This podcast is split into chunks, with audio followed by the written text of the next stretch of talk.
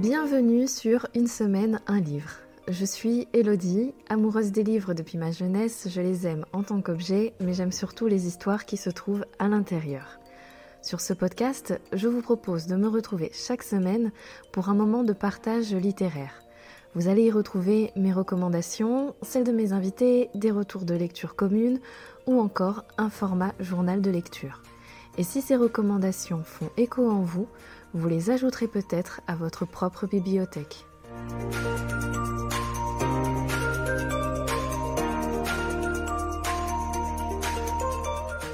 Bonjour à toutes, bonjour à tous, bienvenue dans ce nouvel épisode et celui-ci est très particulier. Il s'inscrit dans un événement plus large où participent plusieurs centaines de podcasteurs et de podcasteuses qui s'appelle le Podcaston.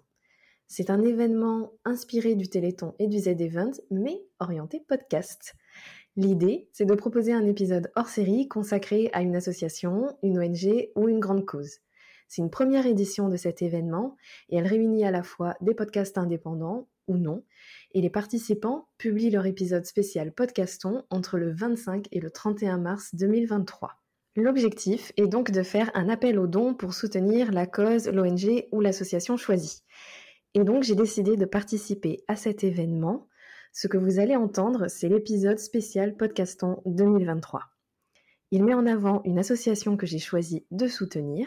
Il s'agit de Vendredi Lecture, que certains connaissent peut-être, et c'est même une association que j'ai rejoint en fin d'année 2022. Je vous laisse maintenant avec l'épisode et je vous souhaite une bonne écoute et une bonne découverte. Je vais commencer cet épisode par présenter les personnes qui m'accompagnent pour parler de l'association. Il y a d'abord Magali, la présidente. Bonjour Magali. Bonjour Elodie. Il y a également Kéline, qui est animatrice du compte Instagram de Vendredi Lecture. Bonjour Kéline. Bonjour Elodie.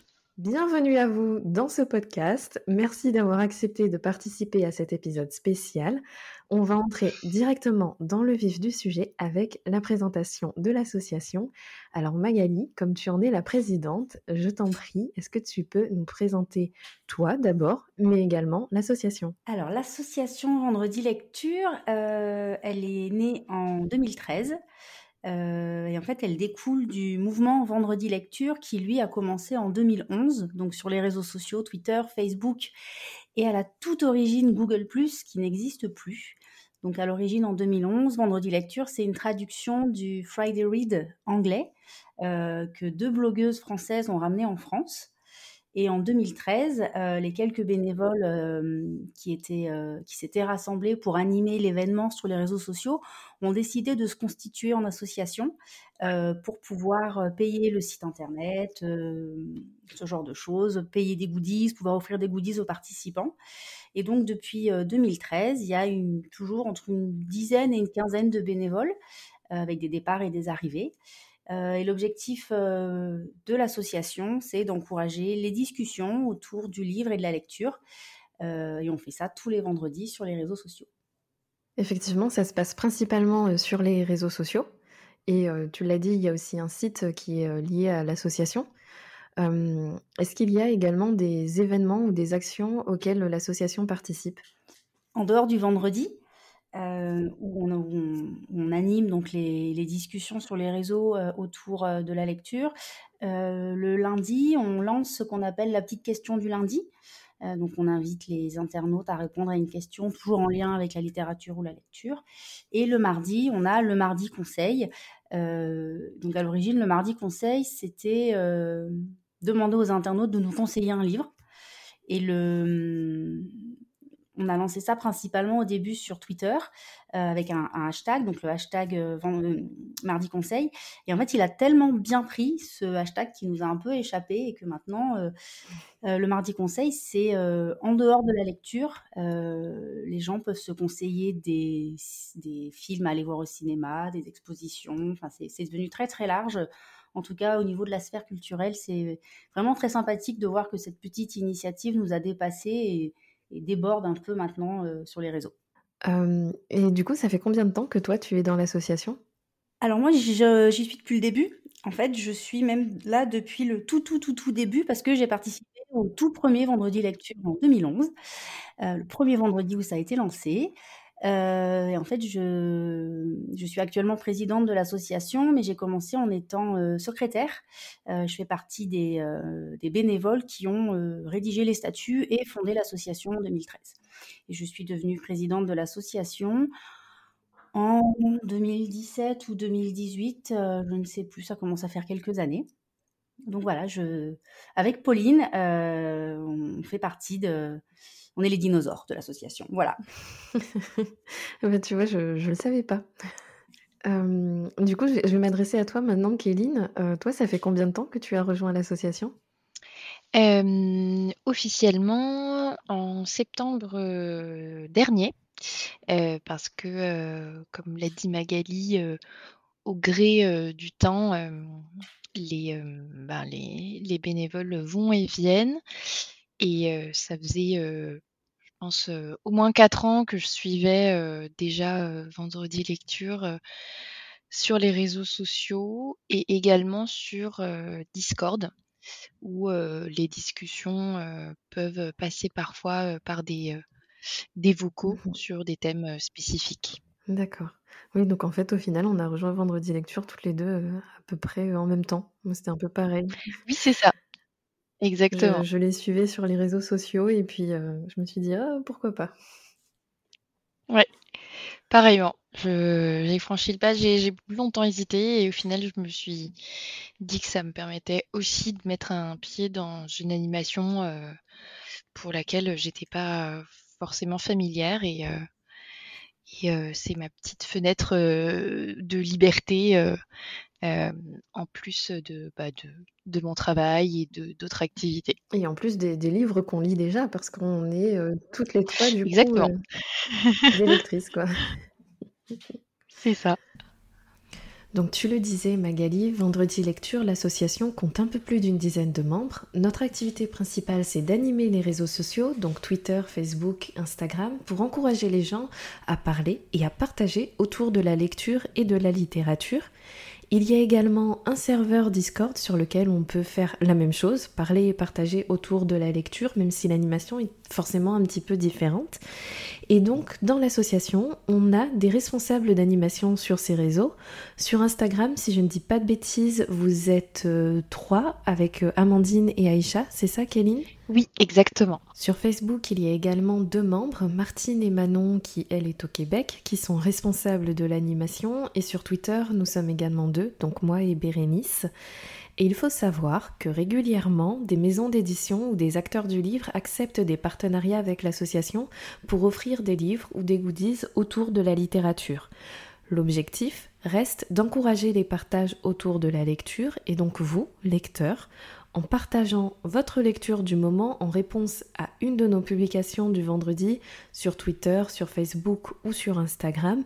S'il y a un partenariat en cours, vous participez à un tirage au sort pour éventuellement remporter ce que le partenaire a choisi de proposer. En revanche, moi, ce que je vais préciser, c'est que vendredi lecture n'est pas un jeu concours. Il est vrai que tous les vendredis, euh, enfin la plupart des vendredis, on a des partenariats avec des maisons d'édition euh, qui offrent des livres euh, ou des partenaires qui vont offrir des box livres ou des places de cinéma d'adaptation. Voilà, beaucoup de choses toujours autour du livre. En revanche, il y a aussi des vendredis où on n'a pas de partenaire et c'est l'occasion à chaque fois pour nous de rappeler que vendredi lecture, sa vocation première, c'est le partage et les discussions autour des livres. Donc, mmh. les partenariats qu'on a avec les maisons d'édition, c'est du bonus. Euh, j'en profite pour préciser que ce sont des partenariats qui sont euh, gratuits, c'est-à-dire qu'on n'est pas payé par les maisons d'édition et tous les livres que les partenaires nous offrent sont distribués aux participants des réseaux sociaux. Euh, voilà, donc vraiment, euh, je, veux vraiment insister sur ça. Vendredi lecture, c'est avant tout un moment de partage et d'échange. C'est vrai que je pense que la, la vocation première, c'est d'encourager à partager autour de la lecture, parce qu'à partir du moment où on partage nos lectures, qu'on explique qu'on aime bien ou qu'on n'aime pas, d'en parler, ça encourage d'autres personnes à lire, et donc ça fait plus de lecteurs, et il n'y en a jamais assez des lecteurs, donc c'est parfait et effectivement, les, partenariats sont là juste pour avoir un peu plus de, mise en avant, je pense, et de, visibilité pour encourager la lecture, mais on n'a pas d'objectif de, vente de, livres. les publics sont différents sur nos trois réseaux sociaux. Sans stigmatiser ou caricaturer, sur Facebook, on a quand même des participants et participantes qui sont plus âgés que la moyenne d'âge euh, du lecteur français. la moyenne d'âge du lecteur français, c'est environ 40 ans. Mm, mm. sur Twitter, on a des trentenaires et des très jeunes. Et sur Instagram, on a vraiment des mm. très très jeunes. alors pas, pas forcément enfin, les très jeunes, pas des moins de 10 ans, mais voilà, vraiment Instagram, c'est le réseau le plus jeune. On va dire qu'au milieu, on a Twitter et la partie la plus mature sera sur Facebook. Voilà. Mmh c'est marrant ça. Je me doutais euh, pas du tout euh, qu'on pouvait faire ce type de statistique, mais oui, oui, ça paraît logique. Alors en fait, il y a en 2016 et en 2020, euh, on a lancé un sondage qui s'appelle Qui es-tu vendredi lecteur? Donc en 2016, c'était la première édition et en fait, on voulait savoir quel était le portrait du vendredi lecteur moyen, si c'était un homme, une femme, quel âge il avait, est-ce qu'il y a davantage de polar, est-ce qu'il y a davantage de BD ou de poésie? Euh, donc ça nous a donné une première vision. Et en 2020, euh, en plein confinement, vu qu'on avait que ça à faire et que les gens étaient un peu captifs chez eux, euh, on a décidé de relancer le sondage pour voir si quatre ans, après, les résultats avaient évolué. Et ils ont assez peu évolué. Le vendredi lecteur moyen est une vendredi lectrice entre 30 et 40 ans. Euh, il lit beaucoup. voilà, le vendredi lecteur classique est un très grand lecteur. Et euh, voilà, c'est, les, résultats sont d'ailleurs disponibles sur le, sur le site internet de Vendredi, de Vendredi Lecture. C'est assez intéressant de voir euh, l'échantillon que ça représente. Et d'ailleurs, euh, quand est-ce que Instagram a rejoint le lot des réseaux sociaux de Vendredi Lecture? Quand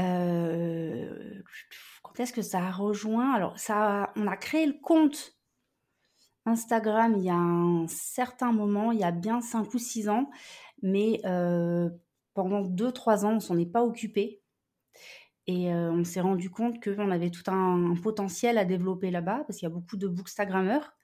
Et on s'est dit que le réseau était euh, tout à fait propice euh, à vendredi mmh lecture. Donc pendant un temps, c'est Pauline qui s'en est occupée. Et il a fallu un moment qu'on dise, bon allez, là on, on y met vraiment plus, de, plus de dynamisme, voilà, plus d'ambition. Euh, et donc là, il y a deux bénévoles qui ont commencé à s'en occuper et euh, ça marche très bien parce qu'on a un nombre d'abonnés euh, qui, qui, augmente. Mais plus important que ça, il y a des discussions aussi intéressantes que sur nos autres réseaux. Mmh oui, parce que Twitter et Facebook, eux, ils sont là vraiment depuis le début. Facebook et Twitter, ouais, dès le début. C'était les tout premiers. Comme je disais, on a eu Google ⁇ avant que ça disparaisse dans les méandres d'Internet. Les filles, j'aimerais vous connaître un peu plus en tant que lectrice et quand je reçois des invités, c'est une question que je leur pose souvent. Est-ce que vous voulez bien dresser à nos auditeurs votre, portrait en tant que lectrice?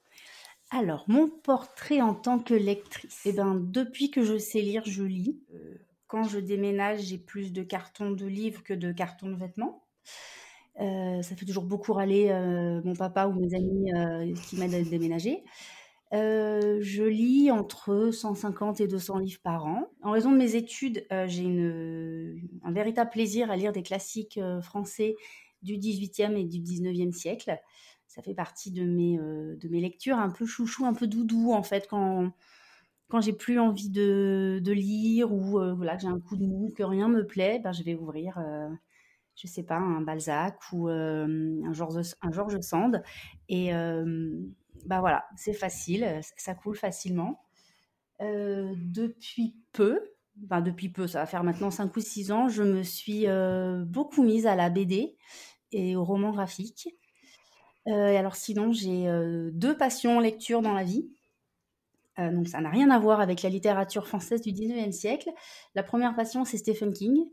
j'ai tout lu de ce qu'il a écrit je suis très impatiente, euh, sachant qu'un prochain bouquin sort là dans quelques semaines. Et mon autre passion, ce sont les lapins. Donc dans la vie en général, j'aime beaucoup les lapins. Donc dès que je tombe sur un album jeunesse avec des lapins, eh ben je l'achète ou je le lis. Voilà, je ne saurais pas bien quoi dire. Euh, je tiens un blog de lecture depuis 2008 euh, sur lequel je recense toutes mes. Enfin, voilà, je fais des avis de lecture sur tous les livres que j'ai lus. Voilà pour mon petit portrait de lectrice. Je trouve que c'est un très beau portrait. Et effectivement, sur les réseaux sociaux, on te reconnaît à la foultitude de gifs autour des lapins. Et ça me fait toujours plaisir et sourire quand je les vois le matin. je suis démasquée. Maintenant, ça va être à ton tour, Kéline. Euh, quel, euh, quel est ton portrait de lectrice? C'est difficile de répondre de manière exacte parce que je pense que je suis assez éclectique. j'aime, en ce moment, j'ai deux romans historiques en cours, mais c'est plus une coïncidence.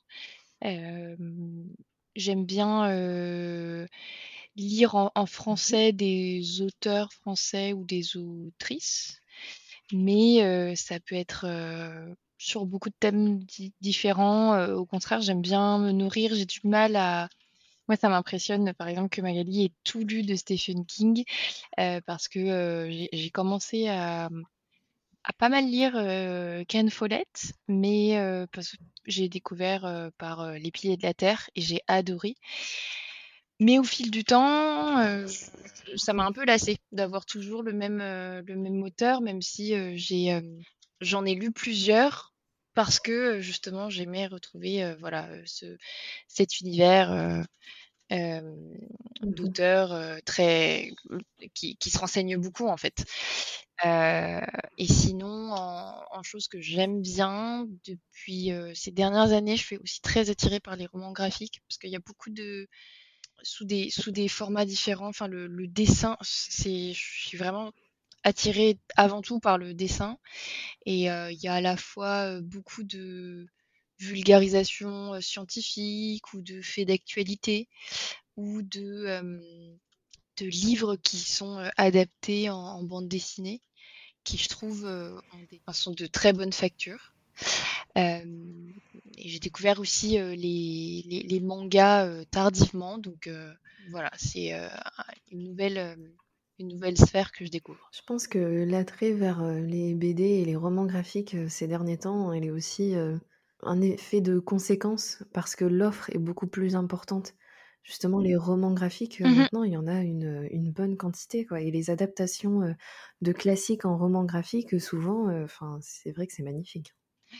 Ouais, ouais. J'essaye d'être, un bon porte-parole aussi parce que, je pense que c'est un genre qui est pas toujours bien, enfin qui est cantonné un petit peu à des des choses assez classiques et je trouve ça chouette de pouvoir, montrer que c'est, très, très vaste en fait, et pas juste des Lucky Luke et mmh. des Tintins que j'ai adoré toute mon enfance et toute mon adolescence. Et Astérix. et Astérix. et d'ailleurs, en parlant d'adaptation du coup graphique, donc il y a les romans graphiques, mais il y a aussi des adaptations maintenant en manga de classiques. Et on m'en a recommandé un il y a peu de temps, c'était le mois dernier je crois. c'est une adaptation de Dracula en manga. Voilà, je ne sais pas si vous aviez déjà eu l'occasion euh, d'avoir une adaptation, euh, je ne sais pas si ça se dit euh, mangatesque. ça se dit pas du tout, je pense. Mais oui, inventons des mots, mangatesque. Inventons des mots, non, moi, j'ai jamais lu d'adaptation de, de, classique en, manga, parce que, pour le coup, le manga, c'est le... Enfin, je, je m'y mets très tardivement. Euh, je dois sonner comme une très vieille dame quand je dis ça, mais euh, euh, j'ai beaucoup de mal avec l'esthétique de ces dessins. et puis parfois comprendre le sens de lecture, il m'arrive souvent de revenir en arrière, après on lit à l'envers, parfois j'ai l'impression d'être une poule devant un couteau, c'est assez déplorable. Mais vraiment, c'est l'esthétique de, des dessins qui ne, enfin c'est très important pour moi dans un ouvrage dessiné notamment dans les romans graphiques ou les bandes dessinées, vraiment c'est quelque chose auquel je prête beaucoup d'attention. Et là, le trait du manga, euh, l'histoire peut être passionnante, euh, ça me laisse assez froide en fait. Donc j'avoue en lire très, enfin je, lis deux séries de mangas en fait euh, parce que je trouve que le dessin est réussi, mais de manière générale, je suis assez peu sensible à cet art-là. Non mais moi je vous dis bravo les filles pour les mangas hein, parce que moi aussi j'ai du mal à m'y mettre, mais j'ai tellement du mal que je n'en ai encore jamais lu de ma vie. Hein. C'est un aveu coupable, voilà. Tu lis d'autres choses? Et déjà, tu lis. Et je trouve que c'est un bon. Euh, c'est déjà pas mal. Alors, je suis pas euh, à 150 livres comme Magali, je dois en être à 25. Euh, Alors, ce, n'est pas le nombre qui compte. Pour rebondir sur, justement ce point de Magali, je pense vraiment que c'est pas le nombre qui compte parce que dans j'ai eu l'occasion à mon travail de d'encourager aussi les personnes à lire et de temps en temps on avait un, un déjeuner, un temps partagé, voilà, pour faire comme on fait au sein de Vendredi Lecture et sur les réseaux sociaux. Et c'est vrai que souvent, j'ai le sentiment que les personnes sont un peu gênées parce que bah, moi je parle souvent de livres parce que bah, c'est ma nourriture spirituelle et, les gens sont très gênés de dire je ne lis pas ou je lis que X par an et, et moi ça me enfin moi ça me ça me frustre parce que je dis mais au moins au moins tu lis il n'y a pas de y a pas de minimum à partir duquel euh, c'est acceptable. Faut y trouver du plaisir et, et moi j'en trouve énormément. C'est pour ça que euh, euh, j'en trouve énormément pour moi et ça me fait grandir. Et, c'est pour ça que j'ai pris le parti de me dire que que le partager aux autres ça pouvait ça pouvait justement peut-être allumer des petites, euh, des petites lanternes de curiosité euh, chez, chez d'autres. Donc, euh, je je pense que je suis autour d'une cinquantaine de livres par an, enfin s'il faut donner euh, voilà, un ordre d'idée. Mais, euh, mais en fait, dans, dans, le lot, il y a euh, quelques BD et, ou quelques, et quelques mangas. Et du coup, c'est des livres qui se lisent beaucoup plus vite en fait. Donc ça, ça compte, enfin moi je compte pas vraiment par rapport à ça. mais j'essaye, je suis quand même les livres que je lis juste pour me dire, ah, j'ai découvert un nouvel auteur, un nouveau thème, voilà, un, nouveau style, et, c'est plus ça qui me fait plaisir de suivre. Mmh. Je trouve que c'est un très beau message, c'est un message que je partage. c'est vrai qu'on a, on a souvent tendance à se comparer par rapport aux chiffres, et puis d'entendre le chiffre de Magali, moi ça me fait rêver, j'adorerais en lire autant, mais je suis aussi très fière de mon petit 25, puisque c'est beaucoup pour d'autres. C'est ça. Et surtout, faut pas se mettre la pression. Je, vais réagir sur ce nombre qui a l'air de, beaucoup vous interloquer. Il y, a, trois choses. La première, c'est que j'ai pas la télévision. Donc, euh, ça veut dire que mon temps de, mon temps de loisir est consacré à la lecture. Euh, numéro deux, je suis insomniaque. Donc, bah, ça libère du temps pour lire, c'est plutôt pas mal. Et euh, je passe la journée en fait à travailler sur écran. Donc, le soir, quand j'ai terminé ma journée, ben, il m'arrive de regarder des, de regarder des séries, de regarder des films, mais clairement, je veux m'éloigner des écrans et ben, je, je, prends un livre. Alors, ça peut sembler très cliché cette différence entre écran et livre, et pas du tout parce que je lis aussi sur une liseuse, donc qui est un support électronique, mais avec un un rétroéclairage qui n'est pas agressif pour les yeux. Donc en fait, j'ai pas l'impression d'être sur un écran. C'est comme si j'avais un papier, euh, du papier entre les mains. Et c'est aussi ma manière de, de, couper en fait ma journée, m'éloigner des, des, écrans très grands, très larges pour plonger dans autre chose. Euh. Voilà. Mais effectivement, être insomniaque, c'est une, c'est une plaie et un avantage. tu le disais euh, tout à l'heure, Kéline, tu es en train de lire deux livres en même temps. oui. On pourra peut-être en reparler après. Est-ce que vous, vous êtes capable de lire plusieurs livres à la fois? C'est un vrai problème de lecteur, ça. Eh ben, je, peux. J'ai vu passer récemment un, post sur Instagram expliquant pourquoi, pourquoi c'est mieux de ne pas le faire. Enfin, mieux pourquoi c'est conseillé de ne pas le faire. typiquement pour enfin voilà, vraiment s'imprégner de, bah, de l'histoire dans laquelle tu souhaites te plonger. Et du coup, ça, encore une fois, ça, ça, dépend un petit peu.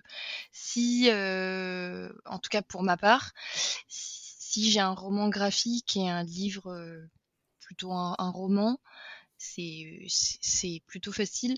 Là, euh, il se trouve que je suis dans deux romans historiques en fait en même temps c'est un peu plus compliqué parce que mmh. euh, parce que tu suis énormément de personnages euh, avec euh, à chaque fois que tu changes de chapitre, tu changes de point de vue. Donc là, c'est pas la meilleure combinaison du monde et je, évidemment, je progresse plus vite dans un au détriment entre guillemets de l'autre. Mais bon, c'est pas moi, je le, je, le fais parce que parfois j'ai l'impression de pouvoir lire plus. C'est pas la vérité du tout, mais c'est juste un sentiment et ça permet parfois de, de changer d'air, quoi. Comme, comme on aime lire pour justement oublier les écrans, changer d'histoire, ça permet aussi de, de maintenir son intérêt pour, pour ce que tu lis. Oui, je vois. De prendre, de reprendre son souffle euh, en coupant avec un autre thème. Tout à fait. Et toi, Magali? Euh, alors moi, je peux le faire, euh, lire deux ouvrages en même temps s'il y a un ouvrage de fiction et un ouvrage de non-fiction. Je lis beaucoup d'essais féministes et écologistes, sociaux. Enfin, c'est des sujets qui m'intéressent, pour lesquels je milite. Euh, donc voilà, je peux lire un ouvrage euh, concret et un ouvrage de fiction. dans ces cas-là, ça se mélange pas. En revanche, lire deux romans en même temps, ça, mon cerveau ne sait pas faire. Ça va se retrouver avec le prince de machin qui débarque. Non, non, c'est pas possible. Donc c'est un ouvrage de fiction et un ouvrage de non-fiction euh, en même temps. D'accord. c'est intéressant et ça me rassure un petit peu parce que moi j'ai aussi du mal à lire plusieurs livres à la fois. Et quand je le fais, c'est souvent parce que je me suis engagée, par exemple, à terminer avant une certaine date pour échanger avec quelqu'un potentiellement.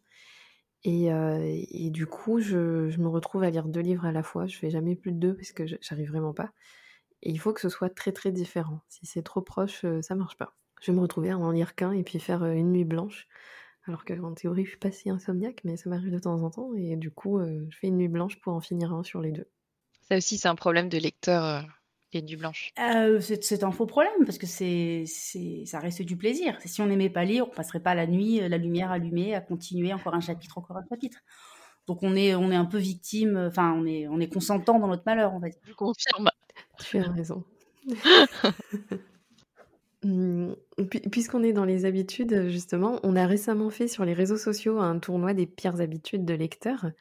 Et quelle est celle dont vous devriez, devant un tribunal, plaider coupable? Euh, plaider coupable d'une... Alors moi, je n'écris pas dans mes livres, je ne corne pas les pages, euh, je rends les livres qu'on me prête. Ah si, euh, je... Hum, alors je ne sais pas si c'est une terrible habitude ou pas, mais quand je vois quelqu'un lire dans le métro ou dans le bus ou dans un train, je veux savoir le titre de ce qu'il lit. Et alors là, je suis capable de me contorsionner. Parce qu'au lieu de lui demander simplement, excusez-moi madame, excusez-moi monsieur, qu'êtes-vous en train de lire euh, j'essaie d'être discrète et donc je ne le suis pas. Et je fais tout pour essayer de trouver juste le titre. Une fois que j'ai le titre, c'est bon, je suis satisfaite. Voilà, c'est le côté un peu, c'est la dame bizarre euh, du siège 24B euh, qui me regarde bizarrement. Bah, c'est moi et je veux savoir ce que tu lis. c'est trop marrant. Ça m'est arrivé une seule fois dans ma vie d'avoir le courage d'aller voir une dame et lui dire ah, bonjour, Qu'est-ce que vous lisez? Ça a l'air intéressant. Et puis, elle, m'a très bien accueillie, elle était toute gentille, etc. J'étais toute fière de moi en repartant, mais je n'ai jamais répété l'opération. Alors, ce qui est très, ce qui est bizarre, c'est que je suis pas du tout timide. Je suis parfaitement capable d'engager la conversation. Et là, j'ai un, côté un peu défi. C'est je, je, veux savoir ce que la personne lit sans avoir à lui demander. C'est voilà, c'est peut-être très bizarre. mais voilà, je suis capable d'aller demander l'heure à quelqu'un ou mon chemin, mais ce qu'il lit, c'est moi qui dois trouver toute seule. Voilà, chacun ses névroses. Moi, c'est la mienne. C'est l'auto-challenge. Exactement.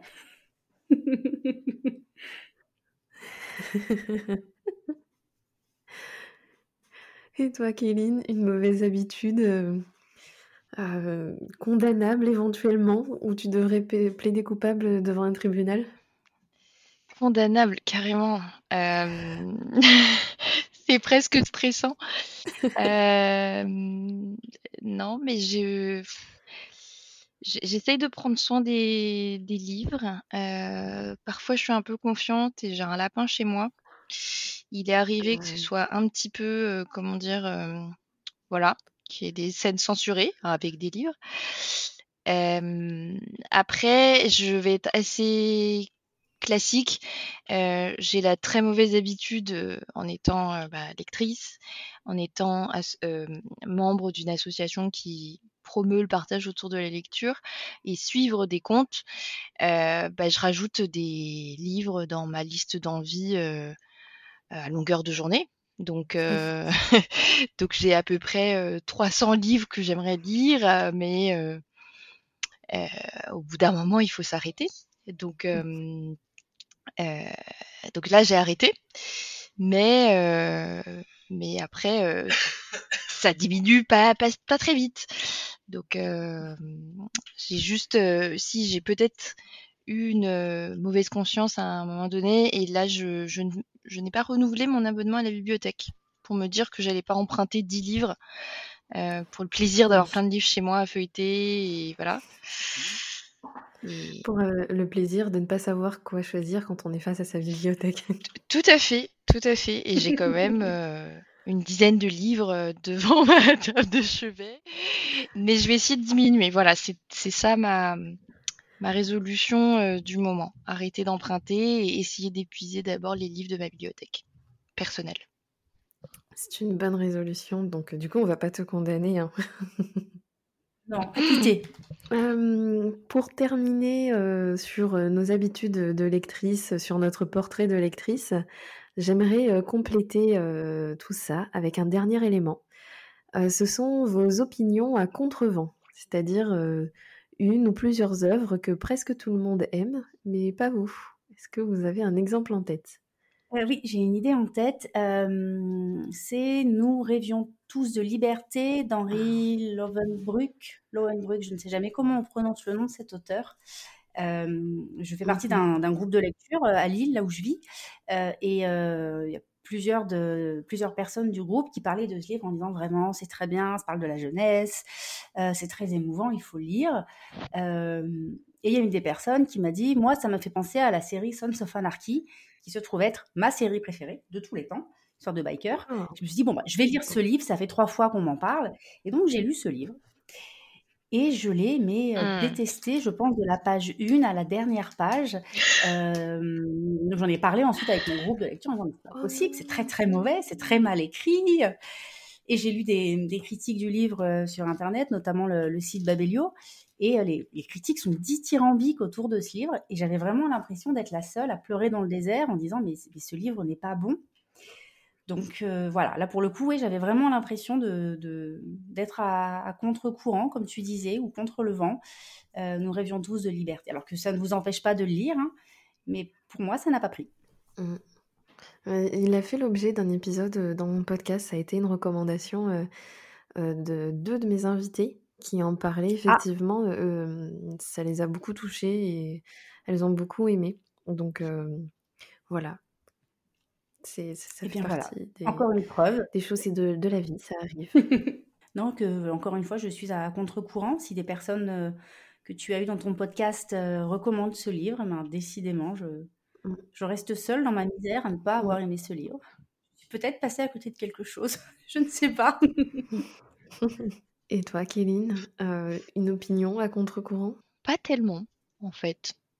Jusqu'ici, euh, je sais que, alors là, du coup, ça s'applique pas parce que Magali adore Balzac, mais je dirais que euh, j'ai du mal quand je, quand je parle, de, quand je dis que dans les classiques, la recherche de l'absolu, c'est enfin, c'est vraiment un livre que j'ai retenu et qui, que en plus j'ai lu pendant mes études, donc souvent c'est des périodes où les gens aiment moins lire ou ça les a un peu dégoûtés. c'est un livre que j'ai beaucoup aimé parce que je me suis vraiment sentie plongée dedans.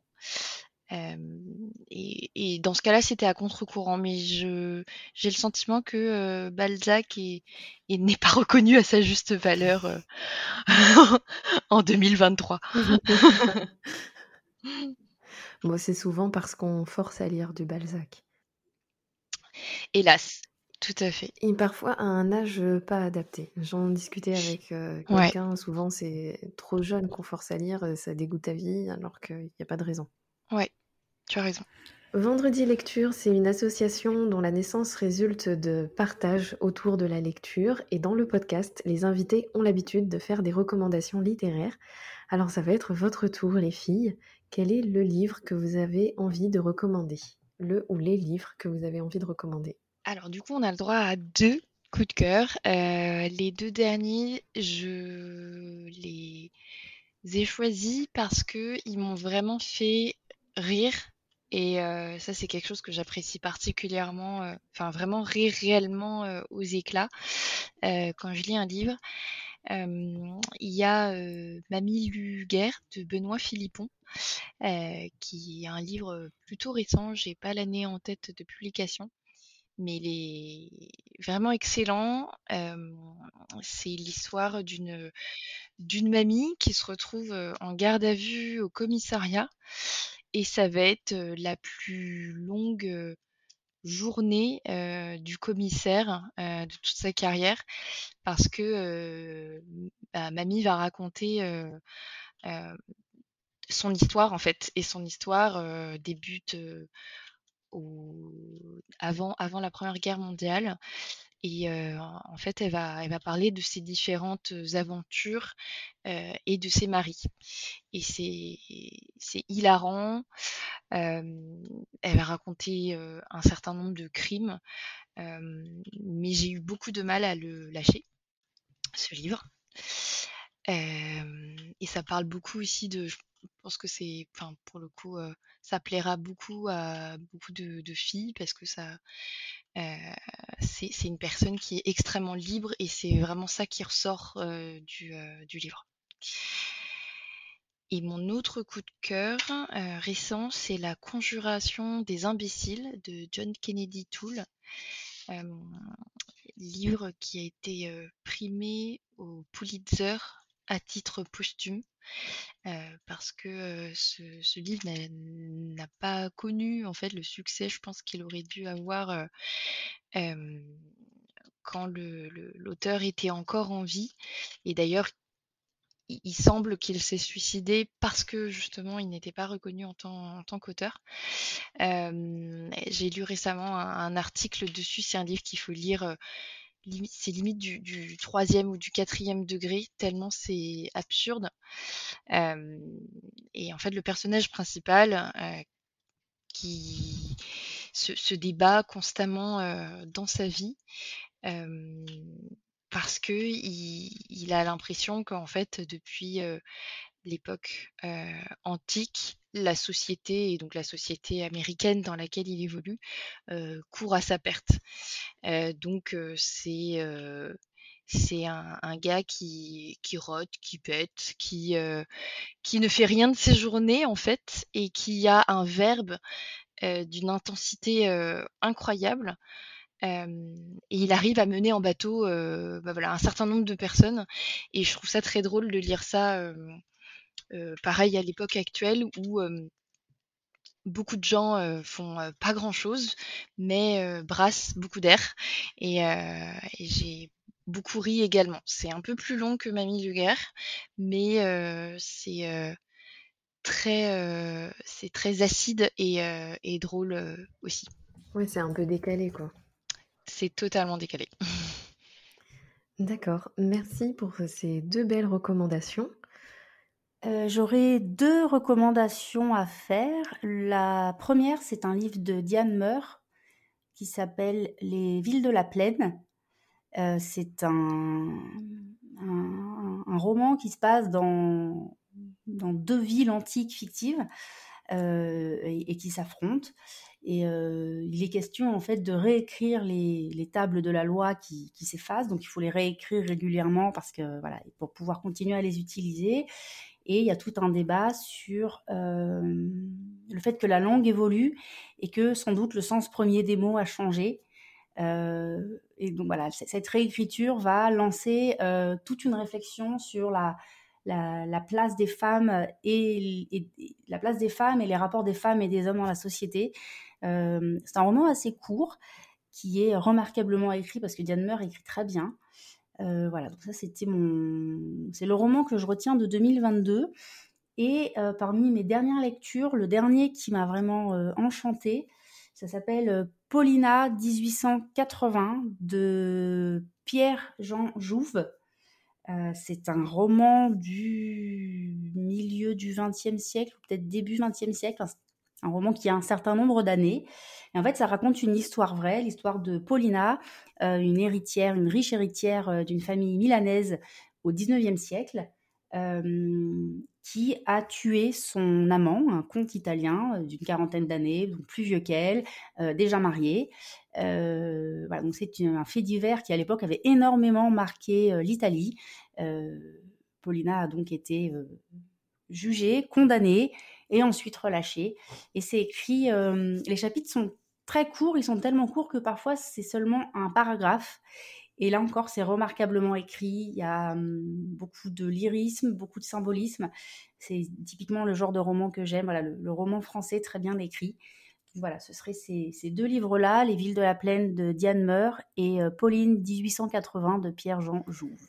Eh bien, merci les filles pour ces belles recommandations c'est déjà la fin de cet épisode. Merci pour votre participation et j'étais ravie d'échanger avec vous et de mettre en avant l'association dans le podcast. Merci, avec plaisir. Merci à toi, euh, Elodie, de nous avoir accueillis, puis nous avoir permis de parler de Vendredi Lecture et, euh, et des livres euh, qui sont un peu notre, notre drogue douce à nous toutes. Si vous souhaitez soutenir l'association et ses actions, vous trouverez dans les notes de l'épisode, mais aussi sur les réseaux sociaux et sur le site du podcast, un lien pour pouvoir faire un don ou rejoindre l'association ou participer comme vous le souhaitez. Et je vous remercie également, vous, auditeurs, d'avoir écouté cet épisode jusqu'au bout. Et quant à moi, je vous donne rendez-vous bientôt pour un nouvel épisode.